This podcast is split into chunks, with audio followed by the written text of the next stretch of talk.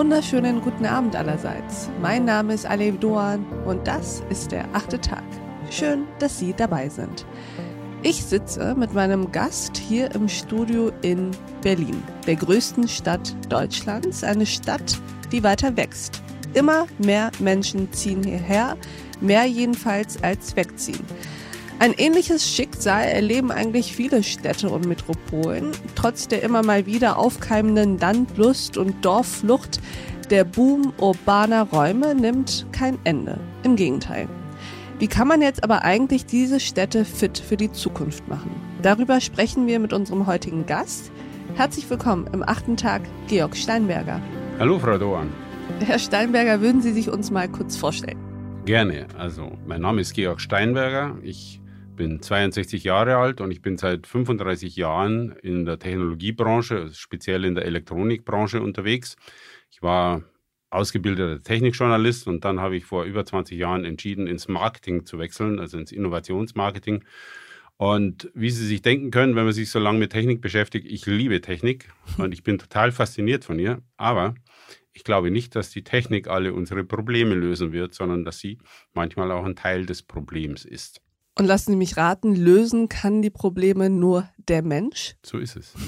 lassen Sie uns mal direkt in das Thema reingehen. Sie sind heute hier, um mit uns über Future Urbanity, Smart City, all diese relativ neuen Begriffe zu sprechen und auch darüber, welchen Schlüssel Punkt der Mensch eigentlich in all diesen Dingen übernimmt. Erzählen Sie mal, wie sieht sie aus, die Zukunft der Städte oder wie sollte sie aussehen? Ich habe mir mal Gedanken gemacht, im Jahr 2050, also in 30 Jahren von jetzt, wird die Weltbevölkerung etwa 10 Milliarden Menschen betragen. Und 70 Prozent davon werden in Städten leben. Und das sind Städte, die teilweise 50 oder 60 Millionen Einwohner haben. Und Sie können sich vorstellen, wie komplex solche Gebilde sind und dass es schwierig ist, die zu managen. Wenn wir jetzt gleichzeitig den Klimawandel und den Ressourcenverbrauch in den Griff bekommen wollen, dann sehen Sie, dass die Stadt schon ein Fokuspunkt für Klimaschutz und auch Ressourcenverbrauch sein wird. Und von nachhaltig möchte ich in dem Zusammenhang gar nicht erstmal reden, sondern von im Prinzip einer Aufholjagd gegen die Zeit, die wir momentan mhm. verlieren. Und wenn man sich heute Städte anschaut, also man, die deutschen Städte sind ja verhältnismäßig klein, wenn Sie da an Kairo oder Sao Paulo oder andere große Städte in China denken. Städte sind komplexe und sehr ressourcenverschlingende Gebilde und oft haben sie nebeneinander stehende und kaum vernetzte Infrastrukturen. Ob das jetzt die Gebäudeinfrastruktur ist, ob das der Verkehr ist, ob das Wohnen und Arbeiten ist oder auch Sachen wie Gesundheit und Pflege. Also alle Dinge, die den Menschen im Prinzip äh, helfen sollen, sein Leben lebenswerter und angenehmer zu gestalten. Und die sind im Prinzip im Fokus von diesem Thema Smart City oder Smart Infrastructure. Die einen Menschen sagen, okay, Leben in der Stadt ist super und das ist für mich eine angenehme Kombination von Leben und Arbeiten. Und die anderen finden die Stadt natürlich in ihrer Komplexität und einigen Aspekten, wie zum Beispiel Sicherheit, auch sehr bedrohlich. Und das ist also so, das ist Feld, in dem wir uns bewegen. Und wenn Sie das Ganze, was wir jetzt heute in 2020 sehen, multiplizieren mit der Einwohnerzahl und mit dem Drang in die Städte, können Sie sich vorstellen, wie groß das Problem ist, das alles in den Griff zu bekommen. Und diese Vernetzung ich habe jetzt im Zuge der, dieses Buchprojektes mit sehr vielen Firmen gesprochen. Diese Vernetzung klingt auf einer abstrakten Ebene äh, sehr schön und sehr interessant, aber sie ist halt unglaublich komplex und teilweise auch gar nicht in der Gesamtheit managebar. Also wenn jemand sagt, wir machen jetzt einen digitalen Zwilling von einer Stadt, dann dürfte das verdammt schwierig sein. Kleinere Systeme kann man sicherlich digitalisieren und analysieren, aber beim großen, komplexen äh, Gebilde wie einer Millionenstadt wird es dann sehr schwierig werden. Und wir haben uns halt überlegt, also wir, das heißt ein paar Firmen äh, und meine Firma, äh, Avnet, also die Münchner Rück, die Firma ING, die UBS in der Schweiz und dann die Firma Causa als mein Beratungsunternehmen und äh, mittlerweile auch Freund also befreundetes mhm. Unternehmen. Wir haben uns überlegt, wie können wir das Thema darstellen und haben gesagt, nachdem es keiner allein stemmen kann, müssen wir Partner zusammenbringen. Wir müssen eine Plattform schaffen, auf der viel Kompetenz dargestellt wird und auf der dieser Partnerschaftsgedanke, dieses Zusammenarbeiten, um bestimmte Anwendungsfälle in dieser intelligenten Stadt zu lösen. Anwendungsfälle zu definieren, die Sinn machen, die Effizienz schaffen, die aber auch den Menschen mitnehmen, der dort in der Stadt lebt. Lassen Sie uns mal dieses sehr abstrakte Wort Anwendungsfälle mhm. konkretisieren. Was ist so ein Anwendungsfall, bei dem Sie sagen, da braucht es die Vernetzung dieser unterschiedlichen Infrastrukturen und dafür würde ich gern arbeiten? Nehmen wir als Beispiel den Verkehr. Heute steht ja das Auto im Mittelpunkt jeglichen Verkehrs, ob das jetzt auf Autobahnen ist oder in der Stadt. Städte werden autogerecht gemacht oder wurden autogerecht gemacht. Und mittlerweile erleben wir, dass es halt in sehr vielen Fällen nicht mehr funktioniert. Eigentlich müsste man. Was meinen Sie mit nicht mehr funktioniert? Hm, Staus, mhm, okay. ähm, Parkplatzsituationen. Man, Sie in Berlin haben ja kürzlich in einer Studie gesagt bekommen, dass 17 Quadratkilometer der Stadtfläche von Autos zugestellt mhm. wird. 17 Quadratkilometer in einer dreieinhalb Millionen Stadt ne? oder vier Millionen Stadt. Sorry. Wahnsinnig viel. Genau. Wenn man nach Berlin reinfährt, auf der B2, alle 100 Meter ist eine Ampel, das ist nicht lustig. Und mhm. so geht es vielen Städten. Es ist kein Verkehrsfluss vorhanden. Und das Problem ist tatsächlich das Auto und die mangelnde Vernetzung mit anderen Verkehrssystemen wie öffentlicher Verkehr oder auch so mittlerweile Angebote wie äh, E-Scooter oder äh, Leihfahrräder oder Carsharing. Ich denke, das ist ein Thema, das Thema Verkehr, das man lösen muss, um den Leuten wieder mehr Lebensqualität zu geben. Und es gibt verschiedene Ansätze. Man kann natürlich sehr viel Technik in die Stadt stecken, um versuchen, den Verkehrsfluss besser zu machen. Oder man kann das Problem an der Wurzel packen und zum Beispiel die Autos mehr aus der Stadt herausdrängen und die Stadt anders mobil machen. Also Wie anders? Mit anderen Systemen. Oder zum Beispiel, stellen Sie vor, Sie mieten oder kaufen eine Wohnung und Sie kaufen mit dieser Wohnung in den Nebenkosten eben auch ein Mobilitätspaket mit, das ihnen erlaubt, wann immer sie eine bestimmte Bewegungsart brauchen, ob mit dem Auto, mit dem Fahrrad, mit dem E-Scooter, mit der mhm. Trambahn, mit der U-Bahn, diese zu benutzen, zwar innerhalb ihres, ihres Servicepakets. Ah, okay. Und sie haben keine Notwendigkeit, irgendwo da eine Fahrkarte zu kaufen, dort eine andere Fahrkarte zu kaufen oder mit dem Handy. Sondern das ist genau. etwas sozusagen in den Nebenkosten meiner Mietwohnung drin. Genau. Und dann melde ich mich an und sage, ich würde gerne morgen einkaufen gehen, dafür hätte ich ganz gerne ein Auto mit einem Kofferraum. Und dann wird es mir gebracht. Das ist ja genau der Punkt, wo es ja dann auf die Vernetzung ankommt. Genau. Von der Sie ja sprechen, die Smart Cities dann ausmachen. Wie genau wird das dann vernetzt? Wir haben in unserem Buch einen Partner, die Firma Giesecke und Devrient. Die kennen die meisten wahrscheinlich daher, dass die Firma auch Geldscheine druckt. Aber Giesecke und Devrient ist sehr stark engagiert in so Themen wie Ticketsysteme. Und die machen sich schwer darüber Gedanken, wie sie das ganze Mobilitätsthema zu einem Servicemodell umwandeln können, wo sie die verschiedenen Verkehrsarten eben inkludieren und über das Ticketing, ähm, Kreditkarte oder die EC-Karte, so einfach wie möglich organisieren. Das heißt, ganz egal, was Sie jetzt benutzen, es wird immer über Ihre Kreditkarte oder EC-Karte abgebucht, ohne dass sie jetzt einen großartigen Aufwand haben. Mhm. Und was ist mit der Hardware? Also was ist mit den Autos, den Fahrrädern etc.? Das ist eben das andere Problem. Sie brauchen halt in so einem Konstrukt auch jemand, der sagt, okay, ich bin jetzt derjenige, der die Hardware besitzt und diese Hardware als Service eben auch verleiht. Gibt es ja jetzt auch schon. Sie finden ja überall die E-Scooter rumstehen, die man überall benutzen kann. Also es gibt Menschen, die sagen, ich vermiete die, ich besitze die Hardware und ich mache mein Geld mit dem Service, den ich zur Verfügung stelle, egal wo die Leute sind.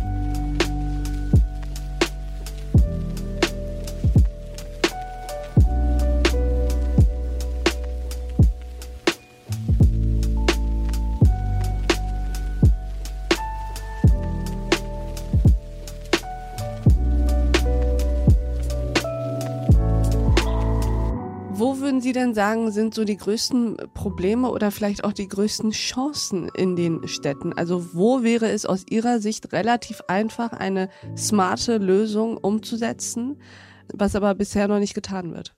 Das größte Problem bei Städten ist der Zeithorizont. Wenn Sie sich anschauen, wie schnell zum Beispiel Generationswechsel bei Telefonen stattfinden, einmal im Jahr oder vielleicht sogar noch schneller oder bei Computern, oder dann bei Autos. Mhm. Wir haben hier in einem Fall ein Jahr, in einem anderen Fall haben wir zehn Jahre Generationswechsel wie bei Autos. Bei Städten und Gebäuden, da reden wir dann von 20, 30, 50, teilweise sogar 100 Jahren, bis sie Infrastrukturen tatsächlich verändern können.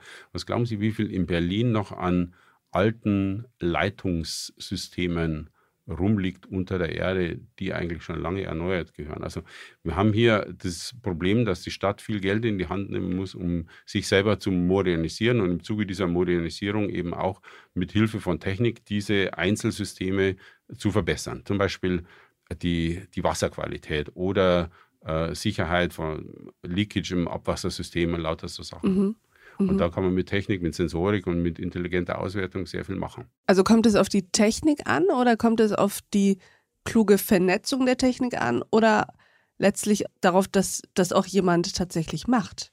Die Technik ist nur ein Mittel zum Zweck. Am Ende muss ein Entscheider stehen, der sagt, ich sehe hier einen, äh, einen Effizienzgewinn, wenn ich mittels Technik ein System verbessere. Mhm. Und ich suche mir jetzt ein paar Partner, mit denen ich das realisieren kann, mit denen ich das auch äh, finanziell umsetzen kann. Und wer ist diese Person? Ist das der regierende Bürgermeister? Nicht unbedingt. Der regierende Bürgermeister ist sicherlich ein politischer Entscheidungsträger, aber die Budgets sitzen in der Regel in den Referaten, mhm. die die Stadt am Laufen halten. Ne? Und was hindert die jetzt daran, all das umzusetzen, was Sie gerade gesagt haben? Ich bin sicher, dass viele schon drüber nachdenken. Und es gibt ja auch in fast allen Städten schon entsprechende Projekte, aber die laufen alle unter diesem Stichwort Digitalisierung. Und wenn Sie zum Beispiel ein Digitalisierungsranking von Städten anschauen, dann spielt da eine Rolle, zum Beispiel, ob Sie online irgendwelche Formulare abrufen können. Das ist für mich keine Digitalisierung. Oder sagen wir, das ist Digitalisierung. Auch davon sind wir übrigens noch weit weg in Berlin. Tatsächlich. Ja. Also ich meine jetzt wegen der letzten Wahl oder so. Ja, da, das kommt katastrophal und erschwerend hinzu. Aber ich meine jetzt auch, dass man äh, normale Dienste, die man im Bürgeramt machen könnte mhm. oder machen will, tatsächlich persönlich und körperlich tun muss und das eben nicht digital machen kann. Es wird langsam besser, aber wie gesagt, das ist aus meiner Sicht eine Modernisierung ähm, von Verwaltungsschritten, das würde ich nicht unbedingt als digitale Transformation von Städten betrachten. Für mich ist es immer dann relevant, wenn irgendwo Systeme, äh, die mit Bewegung zu tun haben, ob das jetzt Strom ist, ob das Wasser ist, ob das Abwasser ist, ob das Straßen sind, auch Gebäude, die irgendwo dynamisch miteinander, also wo die einzelnen Abteilungen miteinander interagieren. Das sind Dinge, bei denen man die Effizienz durch Technik steigern kann. Also klar, ein Formular abrufen, das ist oder einen Pass online beantragen, das ist relativ einfach, aber das hat von der Komplexität nichts damit zu tun, ob ich zum Beispiel mein Wassersystem modernisieren will und äh, dem Endanwender, also dem Abnehmer des Wassers, quasi als Dienstleistung die Wasserqualität an der Zapfstelle verkaufe. Das wäre ein Monetaris mhm. Monetarisierungsfall, den ich mit Hilfe von Technik darstellen kann. Letztlich sind ja all diese m, hm, Ideen und Schritte ja Versuche, das Leben den Menschen besser zu machen, die Lebensqualität zu erhöhen. All die Technik etc., das ist ja alles kein Selbstzweck, sondern es soll ja, ja dem Menschen dienen sozusagen. Ich würde sagen, das Wichtigste, was die Menschen können müssen, ist gut leben und wohnen. Was ist mit dem großen Thema Wohnen? Das ist ja auch ein Riesenproblem in den großen Städten, auch hier in Berlin. Nicht umsonst hat die Mehrzahl ähm, für die Enteignung der großen Baufirmen äh, abgestimmt. Wie kann man das smart lösen? Das ist eine wunderbare Frage ähm, und da muss ich jetzt mit meiner persönlichen Meinung mal kommen. Ich habe im Zuge dieses Projektes natürlich auch mit Stadtplanern und Viertelplanern geredet. Mhm. Und in München gibt es ja so ein Beispiel, äh, das ehemalige Pfanni-Gelände im Osten von München, das zum Werksviertel ausgebaut worden ist. Also das ist so eine Mischung aus Leben und Arbeiten. Und das ist wesentlich getrieben von einem der Erben von Pfanni. Und der hat dafür gesorgt, dass dieses entstehende Werksviertel eben sehr viele Aspekte dieser modernen Urbanität hat, mit der entsprechenden Vernetzung. Und wenn Sie sich mal überlegen, jemand kauft sich heute für ein irres Geld eine Wohnung in der Stadt, ne?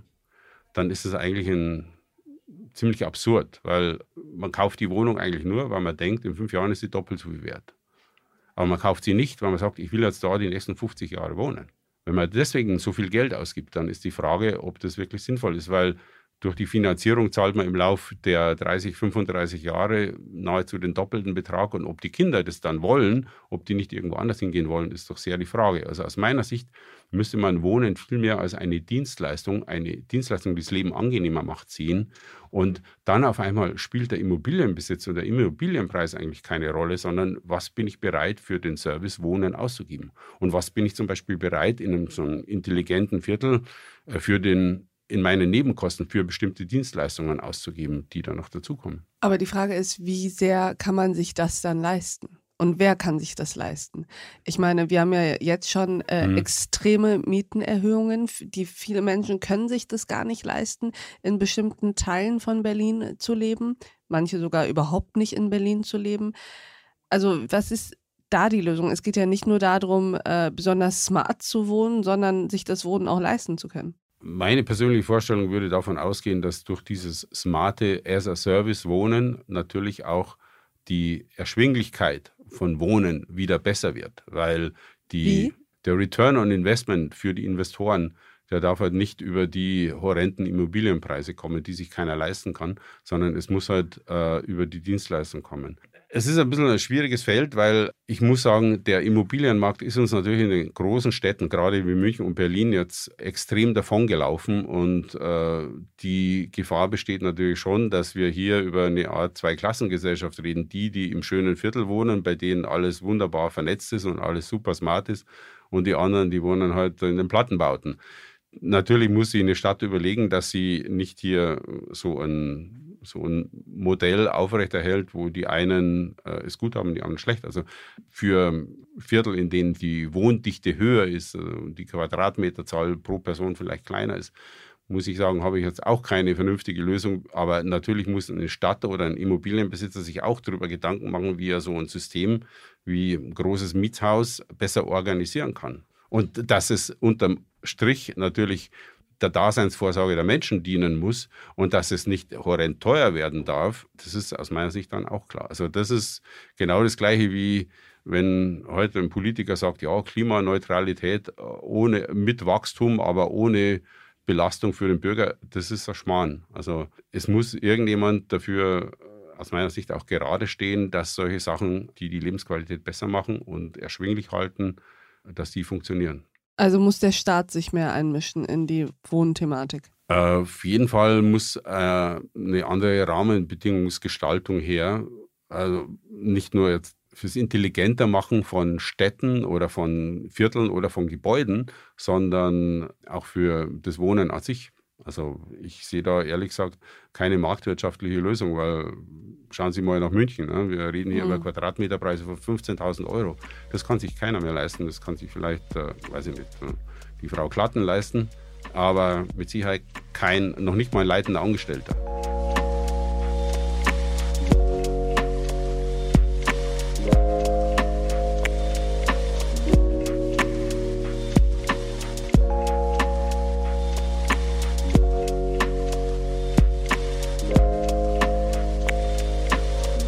Sie eigentlich das Gefühl, dass Städte auch politisch immer wichtigere Akteure werden und sozusagen autonom in Erscheinung treten können? Mir ist es immer mal wieder aufgefallen, dass in manchen Ländern, zum Beispiel jetzt in der Türkei, wo ähm, sehr lange die Türkei dem Klimaschutzabkommen nicht beitreten wollte, die Städte untereinander beigetreten sind, sozusagen. Also sich dem verpflichtet haben, ohne dass sie natürlich, weil es nie ratifiziert wurde, mhm. ohne dass sie äh, ein äh, offizielles Dokument hatten, aber dass sie das sozusagen in ihre städtische Politik eingebaut haben. Und solche Beispiele gibt es ja ganz, ganz viele.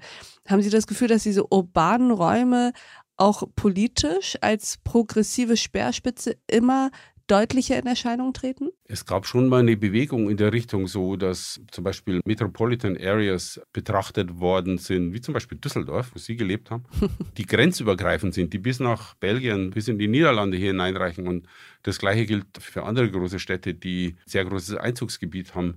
Warschau ist aus meiner Sicht eine sehr dynamische Metropole. Kopenhagen ist eine sehr dynamische Metropole, aber da ist jetzt keine Grenzüberschreitung möglich. Aber zwischen Amsterdam und Düsseldorf zum Beispiel kann ich mir vorstellen, dass die einen Deutschen eher Richtung Amsterdam, die anderen mm. Holländer eher Richtung Düsseldorf tendieren. Dass die sehr stark die Innovation in einer gesamten Region beeinflussen können. Das glaube ich schon. Und vor 50 Jahren haben Sie die Namen der Bürgermeister nicht gekannt. Heute kennen Sie mm. den Vorsitzenden des Städtetages, weil die einen sehr großen Einfluss haben. Die haben zu sehr vielen weil Themen. Weil sie die wirtschaftliche Macht auch zum Teil haben. Absolut. Und mm. sehr viel zu wichtigen Themen zu sagen. Ich erinnere Sie vor kurzem an die Diskussion um die Belüftung in den Schulen. Mm. Da ist der, der, der Chef des Bayerischen Städtetages, der ist mehr dazu und mit kritischeren Äußerungen in den Medien gewesen als äh, der Ministerpräsident.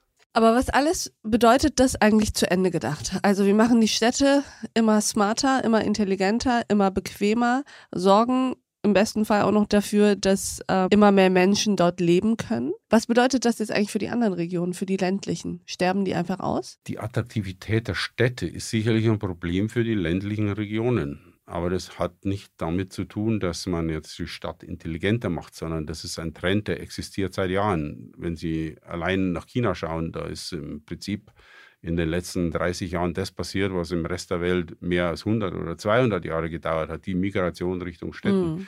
Die hat halt einfach damit zu tun, dass dort mehr Arbeitsplätze sind und auch mehr Möglichkeiten, gutes Auskommen zu finden. Also muss man das akzeptieren, dass die ländlichen Regionen irgendwann kaum mehr bewohnt sind? Ich würde mal sagen, das ist leider so. Wenn Sie gucken, 2050. Aber Sie sagen ja leider. Dann ist ja die Frage, muss man was dagegen unternehmen? Und wenn ähm, ja, was? Es gibt ja auch Politiker, zum Beispiel auch von, von allen Parteien, die sagen, eine Zersiedelung äh, der Landschaft also wenn jeder sein Einfamilienhaus hat und so, kann aus Klimaaspekten äh, eher negativ sein, als wenn die Leute kompakter in den Städten wohnen. Ne? Also man muss sich da überlegen, wo ist jetzt die Balance. Ich glaube schon, dass äh, der ländliche Raum mehr verlieren wird, weil zum Beispiel auch das Thema äh, Commuting teurer wird. Also mhm. werden sich viele Leute überlegen, ob sie entweder näher in die Städte ziehen oder direkt in die Städte ziehen die Vernetzung, so dass ich wirklich vom Land auch aus so arbeiten kann, wie ich jetzt in der Stadt arbeiten kann. Ob das alles so schnell kommt, das weiß ich nicht, weil nicht jeder Job ist tatsächlich von zu Hause aus erledigbar. Und da wird sich sicherlich eine weitere Tendenz Richtung Städte entwickeln. Ich weiß jetzt nicht, wie es in Deutschland ist, aber ich würde auch sagen, dass wir schon langsam auf diese 70 Prozent zumarschieren, wenn wir sie nicht sogar schon überschritten haben. Und mit diesem Ausblick, der einige Fragen noch offen lässt, würde ich sagen, können wir dieses Gespräch doch sehr schön zu einem Ende bringen und sind gespannt auf das, was uns die Städte noch so bringen werden. Vielen Dank, Herr Steinberger, dass Sie bei uns im achten Tag waren. Danke Ihnen. und ich danke auch Ihnen, liebe Hörerinnen und Hörer, fürs Mithören und Mitdenken. Und ich würde mich freuen, wenn wir uns im nächsten achten Tag wieder begegnen. Bis dahin, auf sehr, sehr bald. Ihre Alev Doan.